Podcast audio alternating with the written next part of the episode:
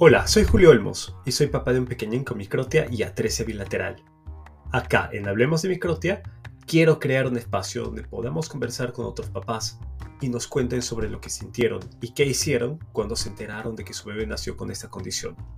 También conoceremos a personas adultas que nacieron con microtia, las cuales nos contarán cómo fue su vida, los retos que tuvieron y cómo los enfrentaron.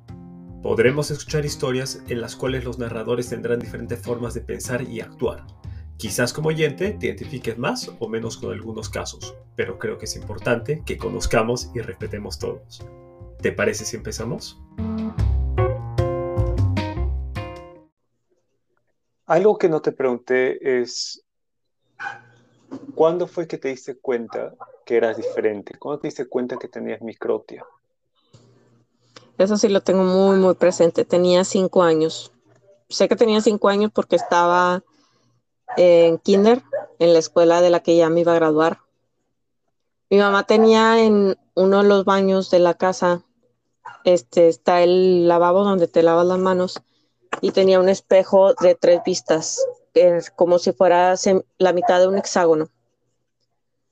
Pues yo estaba arriba de la barrita de la mesa que tiene el lavabo y pues me estaba viendo en el espejo, ¿no? Y ahí haciendo mis travesuras con el maquillaje de mi mamá.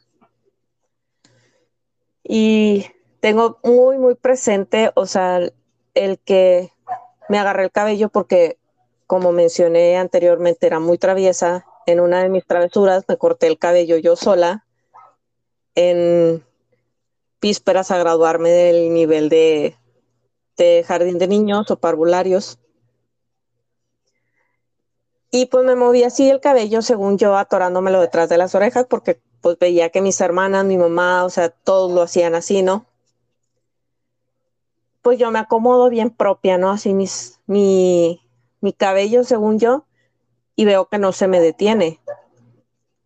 Y yo así como que, o sea, porque no se me detiene como mi mamá o como mi hermana. O sea, ¿qué está pasando?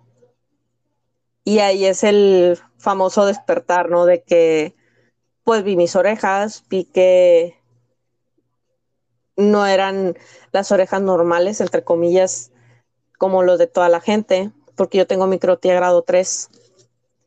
Entonces, pues obviamente ya sabes, ¿no? en la lloradera, en el miedo, en el susto, en el pues gritarle a mi mamá y ir corriendo con ella. Y pues mi mamá toda asustada de que pues qué te pasó, qué te hiciste, te cortaste o te caíste, o sea, qué pasó. Y pues ya de que pues qué le pasó a mis orejas, o sea, yo no las tenía así. Es la, la disociación de imagen, creo que se le dice de que te das cuenta que lo que tú veías normal, al final en ti no fue, no era algo igual. Y pues ya mi mamá, así pues con lenguaje para una niña de cinco años, entenderle de que, pues no, es que Diosito te, te hizo unas orejitas bebés que nunca van a crecer, este, por eso batallas para escuchar, pero mira, no te apures, o sea, como quiera tienes orejas, te pones tus aretitos, este, siempre te peinas, tienes tus orejitas, pero son unas orejitas bebés, no quisieron crecer.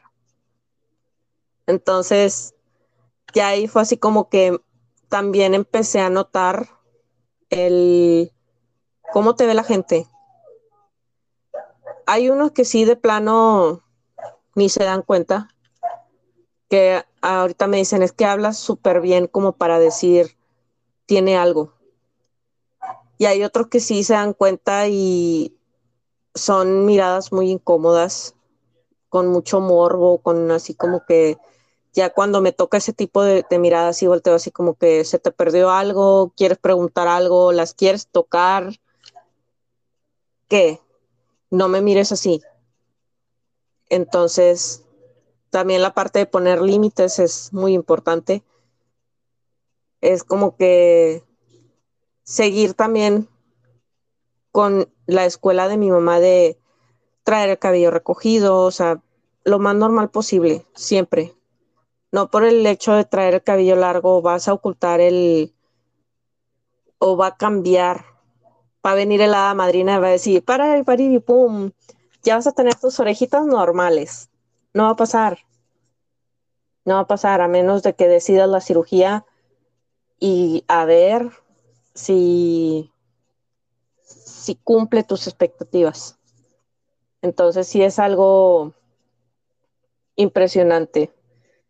Ahorita, gracias a Dios, ya está muy normalizado lo que es la salud mental, así que ir preparando desde antes la cuestión psicológica de la aceptación para que no sea tan tardío como en mi caso. Antes de ese momento, ¿tu mamá te comentó algo que tus orejas eran diferentes? No, para nada, o sea, yo recuerdo que ella siempre me recogía el cabello, me ponía broches, este, mis aretes, o sea, ella nunca hizo, al menos que yo recuerde directamente hacia mí algún comentario. Nunca. Ni mi papá, ni mi hermano, ni mi hermana, o sea, mis abuelos, nadie. De lo que se quejaban de mí era de que, eran, que era muy traviesa y que hablaba mucho. Pasando al, a la educación superior, ¿por qué elegiste tu carrera? Mm. Un así dato curioso era que siempre supe que quería ser maestra, pero también estaba entre estudiar medicina por el, por el lado de que de la cirugía estética, por el lado de, de la otorrinolaringología, por el lado de querer saber más. También estaba lo que era la, la ingeniería en mecánica de maquinaria diésel. Y al final me decidí por estudiar docencia, que ahí estaban dos, entre la historia, o sea, para superior, media superior de historia o educación especial. Al final me fui por educación especial porque realmente hay un gran hueco en cuestión de orientar. Sí, las investigaciones te arrojan muchas cosas. Hay maestros muy buenos, hay investigadores muy buenos, pero nadie mejor, a lo mejor se va a oír muy este modesto de mi parte, pero nadie mejor que yo para saber lo que es ser una persona con microtia en el aula y cómo afrontar la microtia en la vida real como docente. Y no nada más la microtia, o sea, cualquier discapacidad. A mí, o sea, tienden a decirme los padres de familia que soy muy ruda porque yo no soy de los que, ay, es que pobrecito, o sea, no puede hacer esto. Yo soy de que como puedas, a tu, cuando puedas, donde quieras hacerlo, pero hazlo. Y empieza con algo, que si nada más es una rayita, es una rayita, que si es una bolita, es una bolita. Pero a mí nomás se salí con que es que no puedo. Porque como repetí en un inicio, o sea, el, el impacto inicial que tuve con la madre superiora, que era la directora general del colegio, que me dijera así, tajantemente, nadie se va a detener por ti. Al final de cuentas es cierto. La sociedad no se va a detener por el hecho de que no escuches, por el hecho de que no camines, por el hecho de que no veas. El mundo sigue, la sociedad sigue. Entonces, yo quise ser y me gusta ser un modelo de que sí se puede, y es solo cuestión de tener esa, esa sed de querer crecer, esa sed de, de tener tus sueños, de tener tus ambiciones, o sea, es súper necesario. Y, por ejemplo, ustedes como papás, el cómo se lo fomentas a tu hijo o a tu hija, el, el que se lo crea y que vea que realmente es un campeón, yo soy de las maestras que yo no les digo, ay, mis niños, mis hijos, no. Eh, cuando necesito que me cedan el paso de que campeón, dame chance, campeón, dame chance, para que ellos abran su pensamiento de que, ah, o sea, soy un campeón en, en la vida, en lo académico, en lo social, pero puedes dar más de lo que te dicen que puedes hacer. Durante tu educación superior, ¿usaste los vibradores socios que tienes actualmente o usaste un modelo o una marca diferente? Utilicé la de Starkey, que era el Conductor. Era una diadema que tenía el receptor de sonido a la altura del hueso matoideo. Al final era, era vibración también. Este, estuve los cuatro años con ese, ese modelo. Y en mi caso, los docentes de la normal me invitaban a ir hacia los grupos para que vieran todos los compañeros, porque al final pues éramos de educación especial, este, lo que era la microtia, el tipo de dispositivo que utilizaba. Y ahí fue donde aprendí lo que eran los decibeles, lo que eran los hercios, las audiometrías, los potenciales evocados. Ahí fue donde dije, o sea, es un mundo que yo de plano desconozco y de manera consciente, o sea, uno ya adquiere así como que la crítica a partir de los 12 años. Entonces, cinco años después apenas estaba empezando a entender todo lo que implica a nivel médico, a nivel científico, el tener una discapacidad. Ya que contabas con este dispositivo durante esos años, ¿dirías que eh, usabas menos la lectura de labios por tener el dispositivo o lo usas de igual forma? Lo tuve que usar de igual forma porque, como mencioné en un principio, no aislaba los sonidos.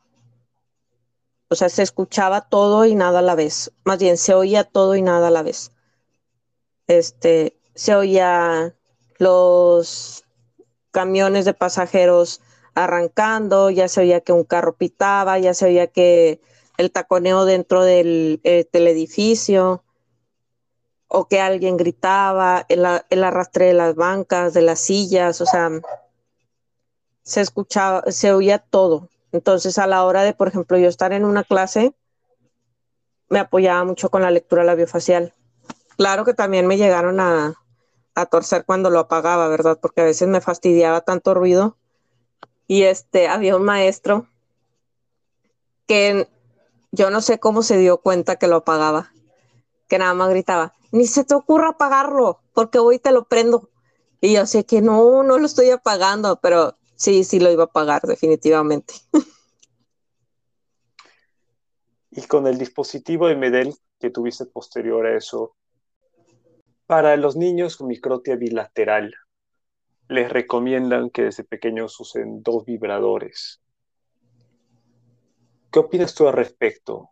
¿Es necesario usar dos vibradores teniendo microtia bilateral o bastaría con usar uno solo? Si de momento solo puedes tener uno, aprovechalo. Porque fue como les comenté, o sea, empiezas a crear un margen de referencia para escuchar. Como te dije, o sea, lo poco que escuches es mucho al, al final. Hace poco, este, pues estoy estudiando maestría y una de mis maestras se dio cuenta que pues utilizo aparatos auditivos porque lo comenté. Y le dije, el tener discapacidad es una sátira en la vida en cuestión de la ironía porque se supone que mi discapacidad es auditiva y al final la gente me toma como ejemplo para saber diferenciar lo que es oír y lo que es escuchar. Oír es oír, recibir todos los sonidos sin poner atención. Y escuchar es apreciarlos, es desmenuzarlos, es este analizarlos, saber qué es eso que estás recibiendo en cuestión de sonidos. Entonces, si realmente, o sea, que si tu seguro social te da uno, que si tu Medicare, que si tú lo que sea, o logras conseguir uno, úsalo, aprovechalo.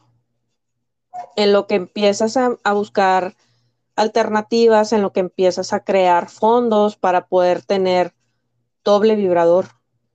Pero ahí también hay que ver la parte económica, o sea, como te mencionaba, o sea, baja el samba de Medel, este, hay uno de Ponto, no me acuerdo cómo se llama, este, hay una infinidad de dispositivos auditivos. Uno también tiene que ver que al final ese niño va a crecer, al final ese niño va a trabajar, al final ese niño realmente va a poder solventar el estar cada cierto tiempo cambiando los dispositivos eso fue lo que a mí me frenó a la hora de la hora. O sea, realmente mi sueldo como maestra no me da para poder comprarme un baja o un samba de Medel porque son carísimos. Y luego todavía falta que sean de que cada cierto tiempo cambia de generación, entonces el que tú tienes se hace obsoleto. Entonces, el que consigas como lo consigas, si es un Frankenstein, si no lo es, si es armado, como sea, pero da la oportunidad de percibir el sonido, acéptalo. En el caso del dispositivo que estás usando, ¿cada cuánto te dijeron o cada cuánto eh, piensas tú renovarlo? Fíjate que no me dieron plazo. No es por hacer publicidad, ¿verdad? No me pagan por eso, pero este, nada más me comentaron que la compañía me lo aseguraba, no recuerdo si por un año o dos. A partir de los dos años o tres años, yo ya tenía que pagar un seguro, que es el que pago actualmente, cada dos años. Para en cuestión de reparaciones, para cuestión de la garantía de la compañía pero no me dijeron así como que, ah, no, pues solo te va a durar tres años porque vamos a cambiar de generación. O sea, que empieza a tener algún fallito, o sea, que por ejemplo, pues tengo Medel, de, este Adhere de Medel. Eh, tuve que mandar todos a la fábrica porque hubo uno que se subía y se bajaba solo. Y el, el otro, al momento de cambiar los canales, ya no podía cambiar los canales y me gustó la parte de que me prestaban el dispositivo. Claro que se tardaban un chorro en enviármelo, pero me prestaban un dispositivo en lo que el otro se estaba reparando. O sea, fue como que más accesible y más humano a la hora de, de poder tener la oportunidad de seguir perteneciendo al mundo del sonido. Acá tengo un par de preguntas que en algún momento me hicieron llegar algunos papás. Algunas de ellas ya las resolviste, así que no las voy a hacer, pero hay unas que sí quisiera mencionarlas porque no hemos tenido la oportunidad de conversarlas. Acá te va una. ¿Tuviste problemas para conseguir tu licencia de conducir? No. ¿Cuentas con una actualmente? Sí, nada más no sé manejar estándar porque esa como si es de oído, de plano el sistema estándar y yo estamos totalmente peleados, pero en automático me defiendo muy bien, hago el viaje a Los Ángeles, lo hice por carretera, manejamos mi hermana y yo, desde México hasta Los Ángeles, fuimos a San Francisco, fuimos a Las Vegas, fuimos a Nuevo México, este, al Paso, Texas, y pues ya obviamente nos regresamos a casa. Este, me fui con un, un amigo también de viaje de carretera. No le pude ayudar a manejar porque la transmisión era estándar, pero pues me fui a Querétaro, a Puebla, a San Miguel de Allende, Guadalajara y creo que ya. Y luego una semana después me fui con mi mamá en mi carro, que tuve la oportunidad de comprarlo gracias a mi trabajo. Manejando nos fuimos a Guanajuato, a León, a San Miguel de Allende y a Querétaro. O sea, yo me desplazo como si nada con mi licencia de conducir, mi carro, no tuve ningún inconveniente de que, que porque tu licencia dice que tienes discapacidad auditiva, nada. ¿Tuviste algún malestar profundo al momento de hacer un viaje en avión? La primera vez, nada más. La primera vez que abordé un avión, porque iba a la Ciudad de México cuando estaba en primaria para ver los primeros intentos de la cirugía en, en un sistema de salud público. Este, las que son de México a lo mejor sabrán que es el del GEA González. Este, esa primera vez que subí al avión sí sufrí la presión con todo y de que el oído está tapado, o sea, se me tapó todavía más. Entonces lo único que me dijo mi mamá fue de que bosteza así grande, provócate un bostezo y ten un chicle. Y ya. También, o sea, fui a Canadá, no tuve ningún problema en los vuelos. Este, fui a Mérida, Yucatán, como si nada, o sea, todo tranquilo. ¿Te haces controles auditivos periódicos? Actualmente, sí. O sea, los empecé a hacer a raíz de que me puse los dispositivos de Medel. De hecho, tengo que hablar con el agente de ventas que me vendió el dispositivo porque él está afiliado con un audiólogo en la ciudad de Monterrey. Entonces, nada más está de que me ponga de acuerdo con ellos para ver si la pérdida auditiva que yo estaba teniendo ya se frenó. Porque como te mencioné, o sea, duré con esa diadema ósea un periodo de 16 años aproximadamente. Entonces, al no estimularse un lado, sí se estaba empezando a, a presentar que los huesecillos medios se estaban soldando. Entonces, de la primera audiometría que me hicieron de niña, a la última que me hicieron antes de tener los dispositivos de Medel, sí había como que mucha discrepancia. Algo que me llamó la atención, hasta cierto punto lo esperaba, pero sí me llamó mucho la atención, fue que cuando acordamos el, el día y la hora para grabar este, este episodio, yo te pasé las recomendaciones te puse para que uses los audífonos y el micrófono regular del teléfono para que se pueda escuchar bien. Y tú me dijiste que no tienes ningún tipo de, ningún dispositivo de este tipo. Lo que me comentaste fue que eh, la grabación la harías para el micrófono del teléfono y escucharías todo a través de tu dispositivo de conducción ósea. ¿Me puedes contar un poco más de qué más puedes hacer con tu dispositivo de conducción ósea, además de conectarte al teléfono? Pues así de grandes rasgos, este, me puedo conectar al teléfono. Esta es la primera vez que duró mucho y haciendo una cosa externa a lo que es hablar. Puedo participar en videollamadas y utilizo mi aparato auditivo como el audífono, entonces todo el sonido me entra puro, no tengo intermitencias de otra cosa. Este, pues para lo que más lo he estado utilizando, para escuchar prácticamente este, el, todo. Eso sí, no son nada resistentes al, al agua. Están muy pesados para si se te ocurre ir a la playa. Se cae el sticker, entonces es mejor que andes con la banda. Entonces, es lo único así como que diferente que te podría decir. Pero este tiene un adaptador supuestamente, no, no, he confirmado la, la noticia, o sea, o el dato, que supuestamente la nueva generación de Angier vienen con Bluetooth. Entonces, pues ando así como que queriendo ver si, si es cierto o no es cierto. Y también me dijeron de otros dispositivos que también son con stickers o calcamonías para ganchar el aparato, que también son de Austria esos son un poco más resistentes al agua, el, aparato en sí, y se conectan por Bluetooth, pero el costo es más elevado, como unos dos mil dólares más caro. Caro, ¿cuál sería tu principal recomendación para los papás que tienen pequeños con microtia? No los escondan. Así de simple, no los escondan. Dejen la vergüenza de que, ay, es que tápale la oreja, es que el morbo, es que hagan lo que crezcan con una personalidad tan fuerte. Porque ellos llegaron para vencer. Más bien, todos llegamos para vencer.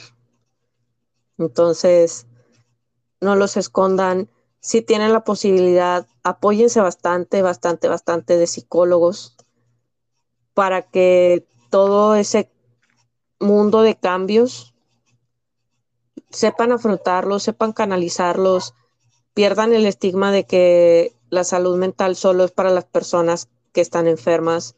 Realmente no lo es. Todos en un momento requerimos de ayuda en cuestión de la salud mental, no nada más es física.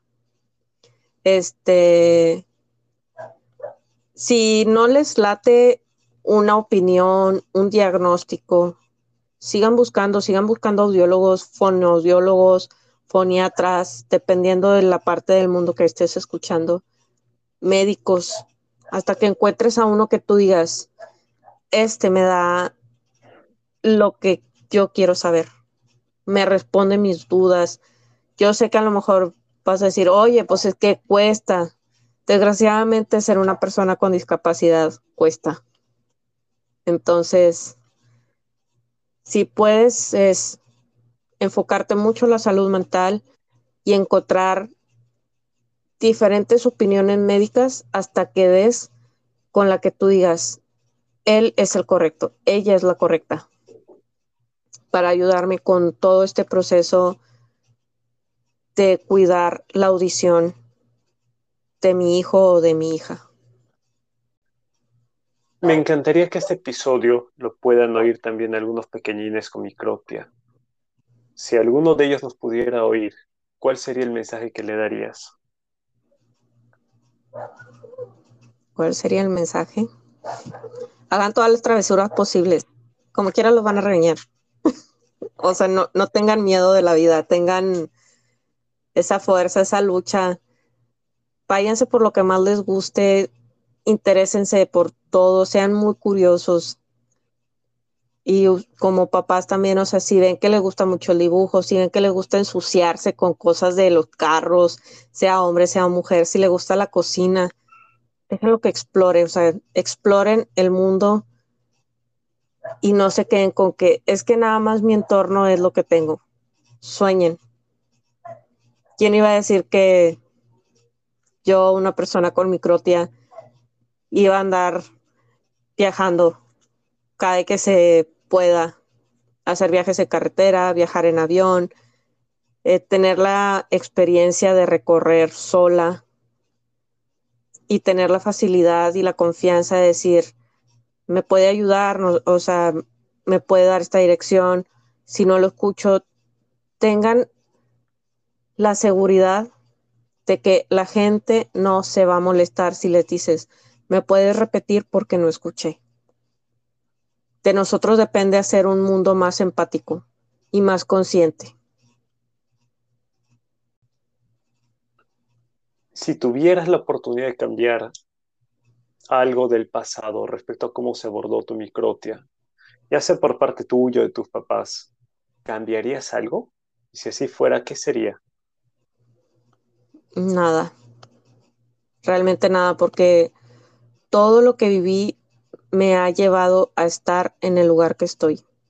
Me ha llevado a ser la persona que, estoy, que soy ahora.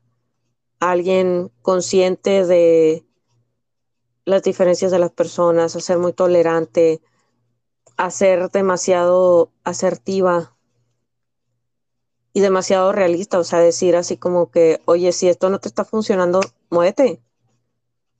Busca ese empuje, muévete, no, no vas a estar firme. De hecho, no mencioné nada de esto, pero mi centro de lenguaje, yo pues abrí un centro de lenguaje ahora el año pasado.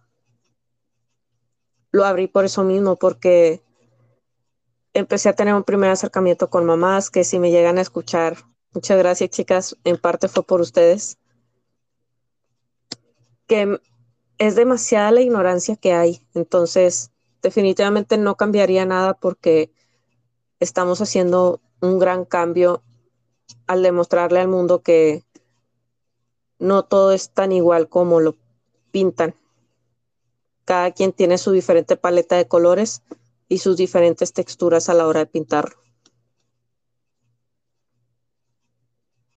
Caro, quiero agradecerte por tu tiempo.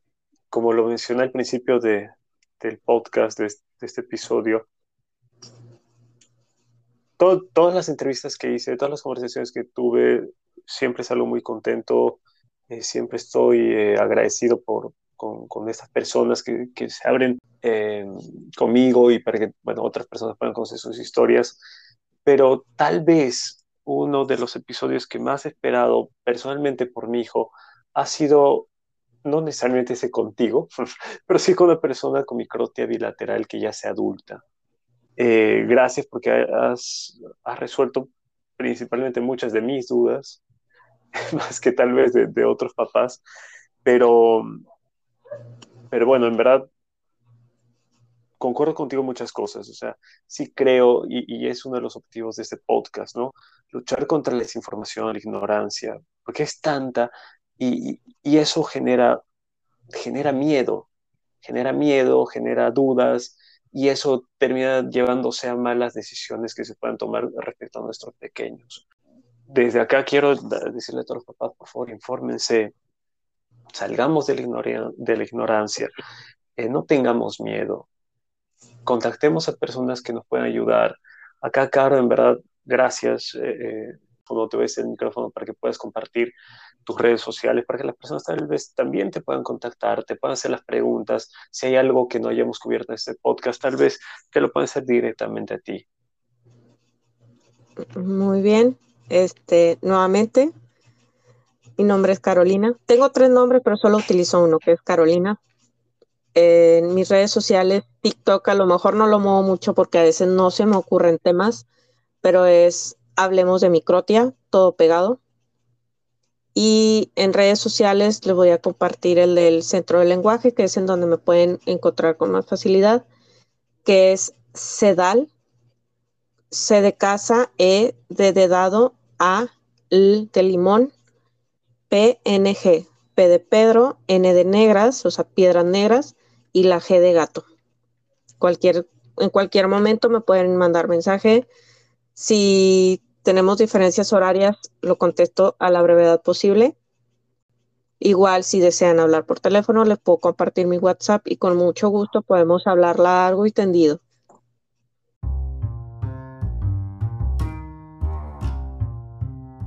Eso fue todo por hoy. Esta fue la segunda y última parte de esta historia les comparto un mensaje que me dio Caro fuera de micrófonos. No subestimen a sus pequeños, estimúlenlos, hablen con ellos. Todo es parte del lenguaje y la comprensión. Queda claro que como padres, sin importar las limitaciones económicas, podemos hacer mucho por el bienestar de nuestros pequeños y por su futuro. Les dejo la siguiente idea que me pareció muy, muy poderosa. Lo poco que les podamos ayudar a percibir puede llegar a ser mucho para ellos. Recuerda que también me puedes encontrar en Instagram y TikTok como el padre de Luke. Me despido agradeciéndote por estar acá y espero que nos podamos volver a encontrar para escuchar más historias. Hasta pronto.